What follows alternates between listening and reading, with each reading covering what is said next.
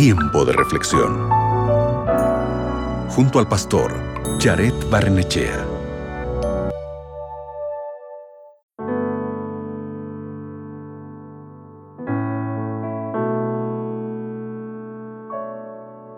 ¿Alguna vez te ha traicionado alguien en quien confiabas?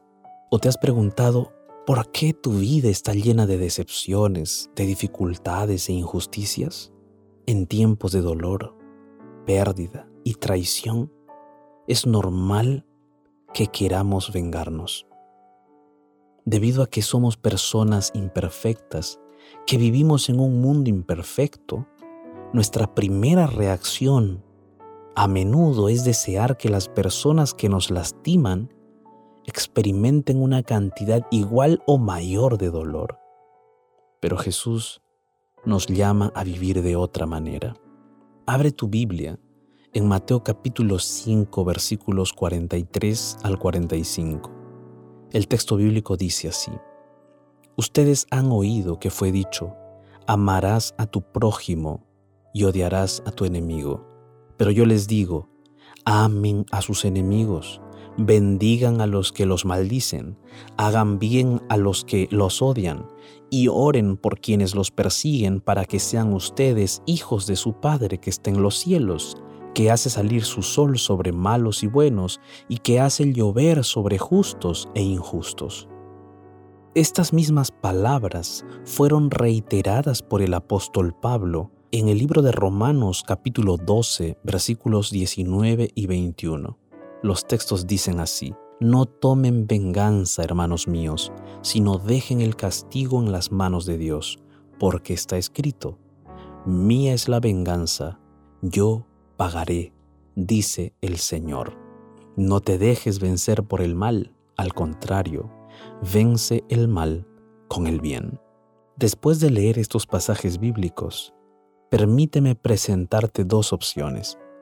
Puedes elegir dejar que la ira y el dolor te dominen y te controlen, o puedes permitir que Dios te justifique, te libere y te guarde. Esta elección no es fácil.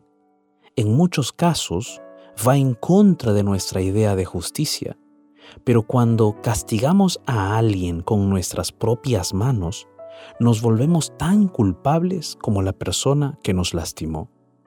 El único suficientemente imparcial para traernos la verdadera justicia es el Dios que diariamente tiene misericordia de nosotros.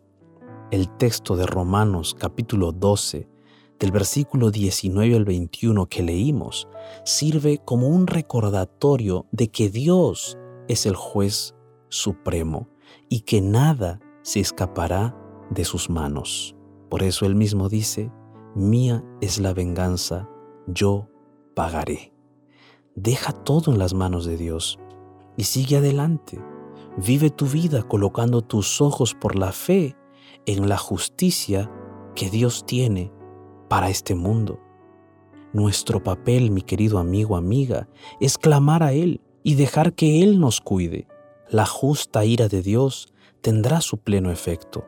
Sin embargo, mientras tanto, sigamos el ejemplo de Jesús, mostrando a la gente amor, misericordia y perdón, porque eso es lo que Dios nos ha mostrado.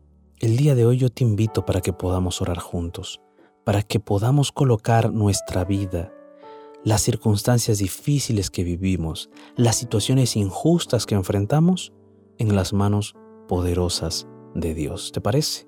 Allí donde estás, cierra tus ojos, ora conmigo. Padre Santo, Dios Todopoderoso, Señor, gracias porque tu palabra nos da paz, nos da confianza. Gracias porque tú prometes hacerte cargo de las injusticias que vivimos en la vida. Muchas veces nos han lastimado, nos han herido, y quizás hemos tenido ese pensamiento, ese sentimiento de venganza. Pero Padre, ayúdanos a confiar en ti, a confiar en tu palabra y colocar todas esas circunstancias de nuestra vida en tus manos poderosas, creyendo en que tú harás justicia plena para nosotros y para este mundo. Gracias en el nombre de Jesús. Amén. Recuerda, nuestra forma de vivir debe ser mostrar el amor de Dios.